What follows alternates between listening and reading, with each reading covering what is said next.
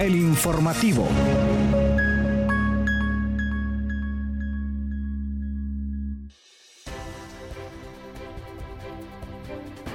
Buenos días, bienvenidos y bienvenidas a El Informativo desde la cabina de Radio Comunica. Les saluda Yuri Vargas junto a Kaylin Espinosa y en controles Hugo Duarte y estamos listos para llevarles lo más novedoso del acontecer universitario a nivel nacional e internacional. ¿Cómo está Kaylin? Buenos días Yuri, buenos días Hugo, buenos días a la audiencia, gracias por estar en sintonía. Pues yo con muchísima ya energía listos para transmitirles todas las noticias destacadas del acontecer universitario a nivel nacional e internacional nacional eh, en este mes, pues estamos en octubre y de inmediato vamos a pasar con los titulares. Titulares. Desarrollarán jornada de carnetización para personas con discapacidad. Una será sede del Simposio Iberoamericano Eficiencia y Tecnología Térmica e Impacto en la Huella de Carbono. Decano de Ciencias Económicas asume de manera temporal la vicerrectoría académica. JICA beca a investigador del proyecto Morazán para cursar posgrado en Japón. Cañas se prepara para celebrar la Feria del Libro Cañera 2023. Realizan premiación de quinto concurso de cortometrajes. 41 equipos de la Universidad Nacional de Ingeniería participan en Rally Latinoamericano de Innovación 2023. Y para cerrar los titulares, dan primer paso para nueva extensión en la Universidad Autónoma de Santo Domingo en la provincia Espaillat. Noticias Puma. Iniciamos este espacio informativo contándoles que la Universidad Nacional Autónoma de Honduras, UNA, por medio de la Vicerrectoría de Asuntos Estudiantiles y eh, la Secretaría de Desarrollo Social Sol realizarán jornada de carnetización en Plaza de Registro en Ciudad Universitaria. Este carnet es el que identificará el tipo de discapacidad que cada persona tiene y a la vez le va a dar el derecho de tener los descuentos en comidas, en eventos, medicamentos, atenciones médicas, en cirugías, etc. Detalló Flora Girón Lanza, coordinadora del programa, del programa de servicios a estudiantes con necesidades especiales PROCENE. Este documento pretende mejorar las condiciones de todas las personas con algún tipo de discapacidad en aspectos de la vida cotidiana y esta jornada se estará llevando a cabo el día 19 de octubre en la Plaza Registro en la universidad de 9 de la mañana a 3 de la tarde. Los requisitos para obtener el carnet son presentar una constancia médica que indique cuál es su discapacidad, una fotocopia de su tarjeta de identidad y en el caso de ser menor de edad, pues presentar una partida de nacimiento y la tarjeta de identidad del padre o de la madre. Continuamos con más información y ahora le contamos que precisamente Ciudad Universitaria aquí en Tegucigalpa será el lugar de encuentro de académicos y expertos en energía, esto mediante el simposio iberoamericano denominado Eficiencia y Tecnología Térmica e Impacto en la Huella de Carbono en el Sector Industrial, que este año se realizará en Honduras. La cita es el 11 y 12 de octubre. ¿Qué fecha es hoy, Katie? Hoy es 11. Hoy es 11. Bueno, pues inicia hoy este simposio en el edificio Alma Mater, entrada gratuita y en un horario de 9 de la mañana a 3 de la tarde con transmisión simultánea vía Zoom para aquellas personas que no puedan participar personalmente. Y se contará con la participación de 11 naciones con igual número de universidades.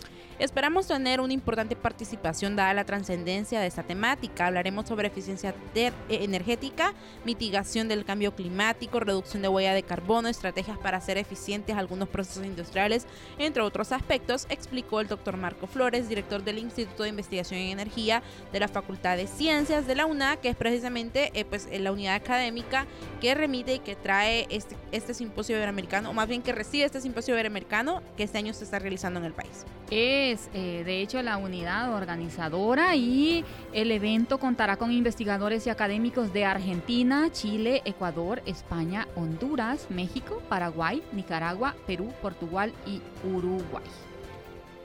Continuamos con más información y ahora le contamos que el decano de la Facultad de Ciencias Económicas, Administrativas y Contables, Óscar Arquímedes Zelaya, asumió la titularidad de la Vicerrectoría Académica de manera temporal hasta que la Junta de Dirección Universitaria nombre al profesional que asumirá en propiedad. Y es que la ley orgánica de la Universidad Nacional Autónoma de Honduras establece que cuando hay una vacante en la vicerrectoría académica, asume el decano más antiguo, mientras la Junta de Dirección nombra a la persona que ocupará la vicerrectoría académica. Recalcó eh, pues el presidente de la Junta de Dirección Universitaria, quien ha ocupado el cargo luego de que la máster Belinda eh, Flores aplicara su jubilación y pese a que el cargo lo asume de manera temporal para el académico, esto representa un reto tomando en cuenta que esta vicerrectoría es una de las unidades más importantes de la máxima casa de estudios.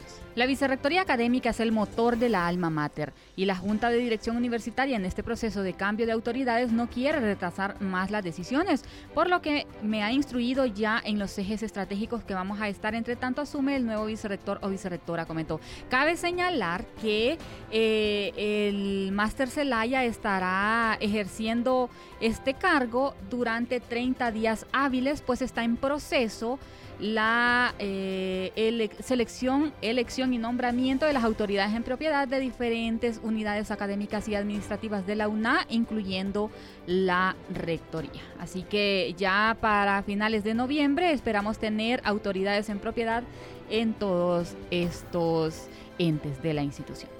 Y bueno, ahora pasamos con más noticias positivas y le contamos que el investigador de la Universidad Nacional Autónoma de Honduras e integrante del equipo multidisciplinario del proyecto Morazán, Wenceslao Bejarano, fue becado por la Agencia de Cooperación Internacional del Japón, JICA, para cursar una maestría en sistemas espaciales. Así lo dio a conocer el coordinador nacional de dicha iniciativa regional encaminada a poner en órbita con el apoyo de Guatemala y Costa Rica el primer nanosatélite hondureño y el tercero centroamericano. Estamos hablando de Fernando Sorto, quien resaltó la importancia de este tipo de oportunidades de especialización.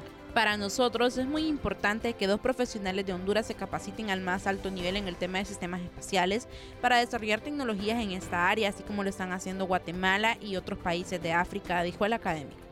El también jefe de la Dirección de Investigación Tecnológica de Ciencias Aplicadas de la Alma Mater señaló que Bejarano se suma a los colaboradores de la Facultad de Ingeniería que se están formando en el extranjero a nivel de posgrado, lo que contribuirá al fortalecimiento de la academia. Enhorabuena, eh, pues eh, por este estudiante que va a tener esta oportunidad y bueno, luego de pasar y conocer las noticias nacionales más importantes, vamos a pasar con la sección de noticias internacionales. Noticias Internacionales Universitarias.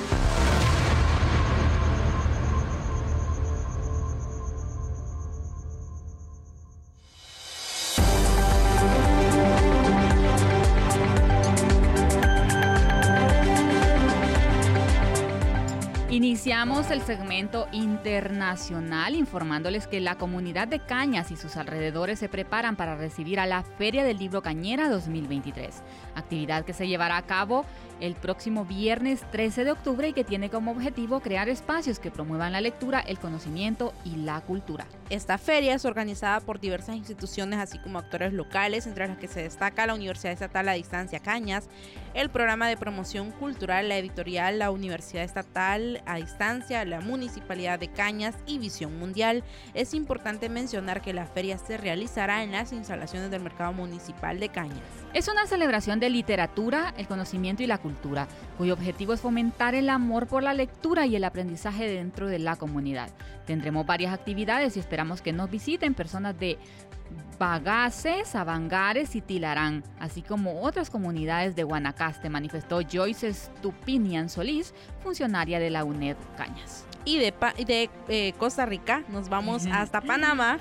Y es que los estudiantes de la licenciatura en producción y dirección de radio, cine y televisión de la Facultad de Comunicación Social de la Universidad de Panamá han organizado para este primero de noviembre de 2023 la ceremonia de premiación del quinto concurso de cortometrajes profesora Griselda López y el primer concurso de cortometrajes la Universidad en Positivo Filma Cultura. La actividad cultural y académica se efectuará en el cine universitario y contempla la selección de cortos dirigidos y producidos por los estudiantes de primer año de las asignaturas Historia de la Radio, Cine y Televisión, parte A y B, junto a los estudiantes de tercer año de Producción y Dirección Cinematográfica, esto bajo la dirección general del catedrático Julio Miller y la producción general del licenciado Carlos Zamudio. la quinta versión del concurso de cortometraje profesora Griselda López y este primer concurso, la Universidad en Positivo, fortalecen la institucionalidad, destacando y premiando la originalidad, la creatividad, el trabajo en equipo, los aportes a las materias y las narrativas audiovisuales por medio de historias inspiradoras sobre la identidad nacional, los aportes científicos, sociales y culturales de la Universidad de Panamá. Me imagino que va a estar muy bonito este, este encuentro, no solo para quienes van a presentar sus trabajos, sino también para ir a presenciarlos. Porque definitivamente em, la calidad eh, es muy importante. Y ahora vamos a pasar hasta Nicaragua y es que este viernes pasado dio inicio la, la décima edición de Rally Latinoamericano Innovación 2023, competencia internacional en que la Universidad Nacional de Ingeniería participa con 41 equipos integrados por 415 estudiantes de todas las carreras y sedes a nivel nacional. La competencia fue inaugurada por la rectora de la Universidad Nacional de Ingeniería, la máster Glenda Velázquez Vargas, quien compartió con los participantes eh, un importante mensaje en el que les mencionaba que los jóvenes y docentes que hoy participan no solo están trabajando para la competencia, sino que también para demostrar la calidad de formación eh, tanto de la Universidad Nacional de Ingeniería como de Nicaragua. La UNI se ha venido preparando tanto en logística como en competencias para superar los resultados que históricamente se han alcanzado. Al respecto, la joven Francini Campos, estudiante de Ingeniería Química, precisó que como juventud, eh, pues son los llamados a aprender a desarrollarse en este tipo de actividades, ya que están implementando diferentes tipos de conocimientos que les van a servir para la vida. Y ahora pasamos hasta República Dominicana y es que la Universidad Autónoma de Santo Domingo dio el primer paso para la instalación de una extensión académica en la provincia de Espaillat al recibir de la Alcaldía Municipal de Moca un local en el marco del histórico proceso de expansión que realiza la entidad de estudios superiores a nivel nacional. El acto de entrega del local lo encabezaron el rector maestro Editrudis Beltrán Crisóstomo junto al alcalde de Moca Miguel Guarocuya Cabral, quienes se comprometieron a aunar esfuerzos en la citada demarcación municipal a los fines de hacer realidad el proyecto de una ciudad universitaria. Esto es gracias a la voluntad de hijos distinguidos de este municipio cabecera y a catedráticos de nuestra academia, oriundos de esta provincia, expresó la principal autoridad de la Primada de América. Subrayó que los colaboradores del proyecto no han escatimado esfuerzos para que hoy la alcaldía de Moca ceda un espacio a la Universidad de Santo Domingo y próximamente, una vez concluya su construcción, le sea entregado a la universidad el Centro Educativo La Milagrosa. Así que enhorabuena por esta expansión de la universidad. Y bueno, luego de pasar y conocer las noticias internacionales, vamos a pasar a nuestra sección de cultura. Cultura Universitaria.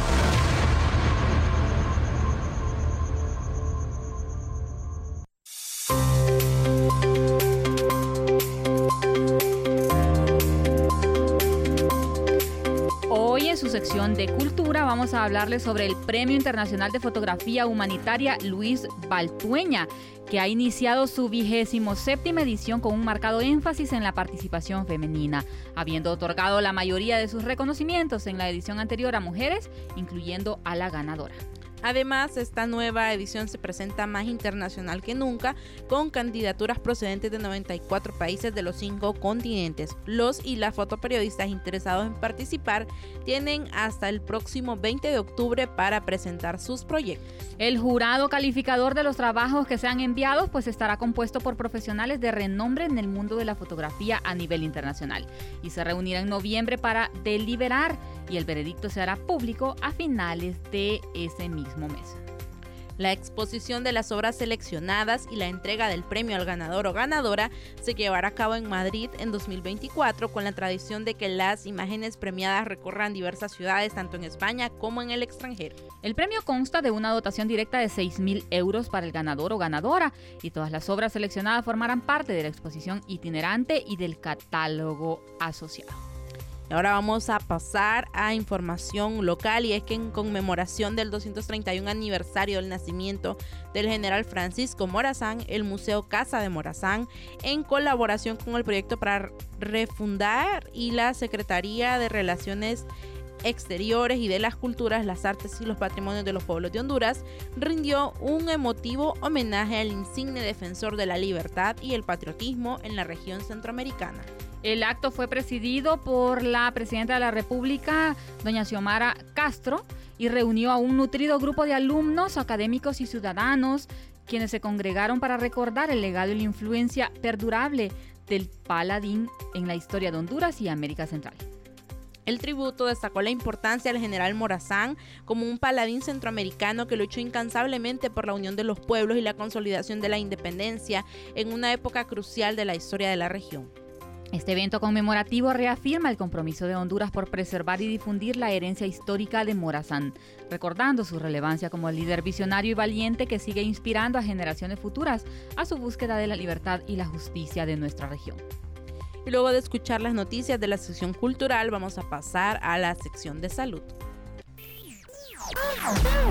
Prevención, enfermedades y tratamientos médicos en salud Radio Comunica.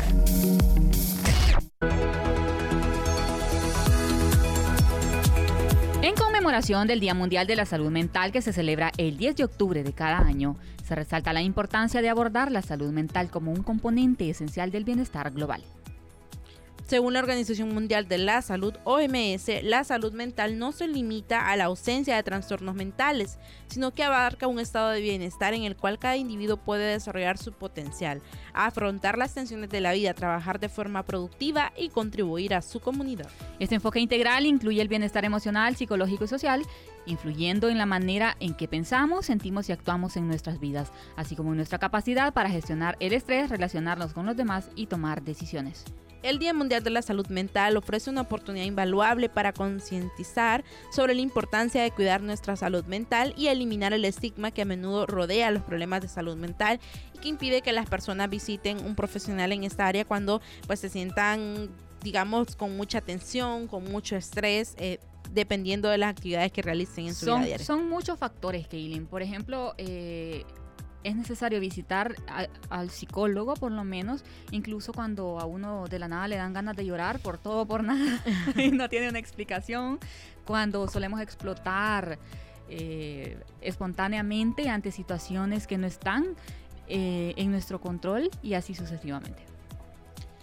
Y bueno, luego vamos a pasar con la segunda nota de esta sección de salud y le vamos a hablar de la tuberculosis, que sigue siendo un desafío crítico para la salud pública en Honduras, con cifras alarmantes de mortalidad y preocupantes obstáculos en el acceso a tratamientos. Desde 2011, la tuberculosis ha mantenido su estatus de enfermedad prioritaria en el país, debido a sus elevadas tasas de contagio y mortalidad en comparación con otras naciones de la región.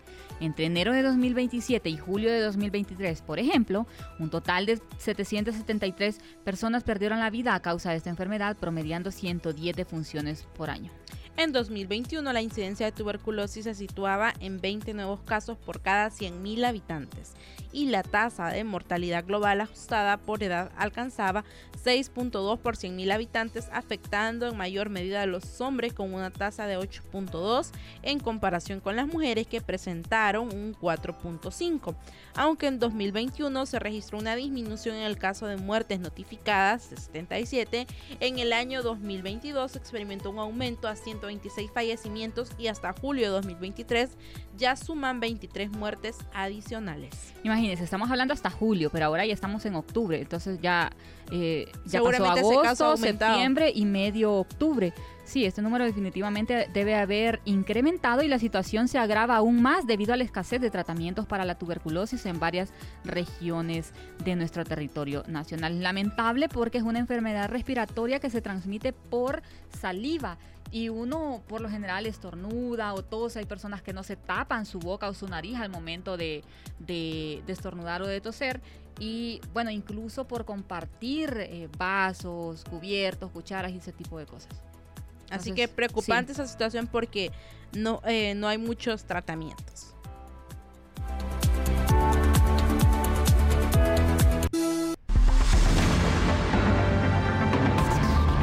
Deporte Universitario.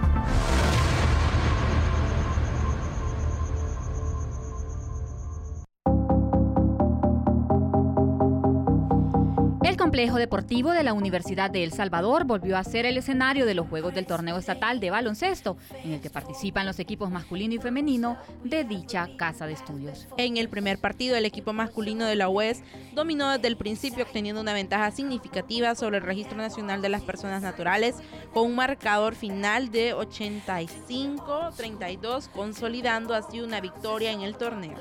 En el segundo juego, el equipo femenino se enfrentó al Ministerio de Salud y aunque lucharon por remontar, finalmente cayeron con un marcador de 42 a 32 en contra. Esta semana el equipo masculino se enfrentará a la alcaldía municipal de Santa Tecla en casa, mientras que el equipo femenino jugará como visitante contra el Fondo Solidario para la Familia Microempresaria en las instalaciones de la Corte Suprema de Justicia.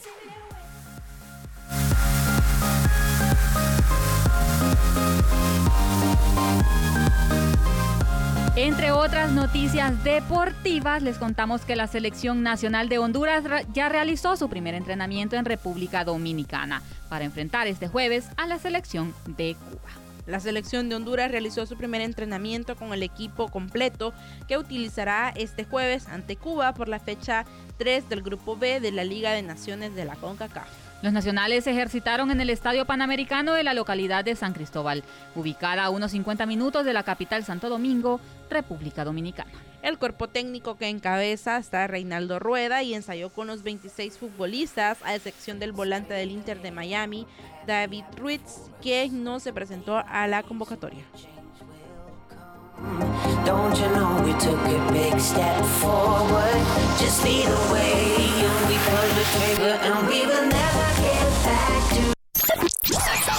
Radio Comunica. Información y entretenimiento. Ha llegado el momento de despedirnos, no sin antes invitarlos a sintonizarnos nuevamente mañana jueves, siempre a partir de las 9 de la mañana. Desde Radio Comunica se despide de ustedes, Yuri Vargas. Se despide de ustedes, Kaylin Espinosa. Hasta la próxima con muchísima más información. Buenos días.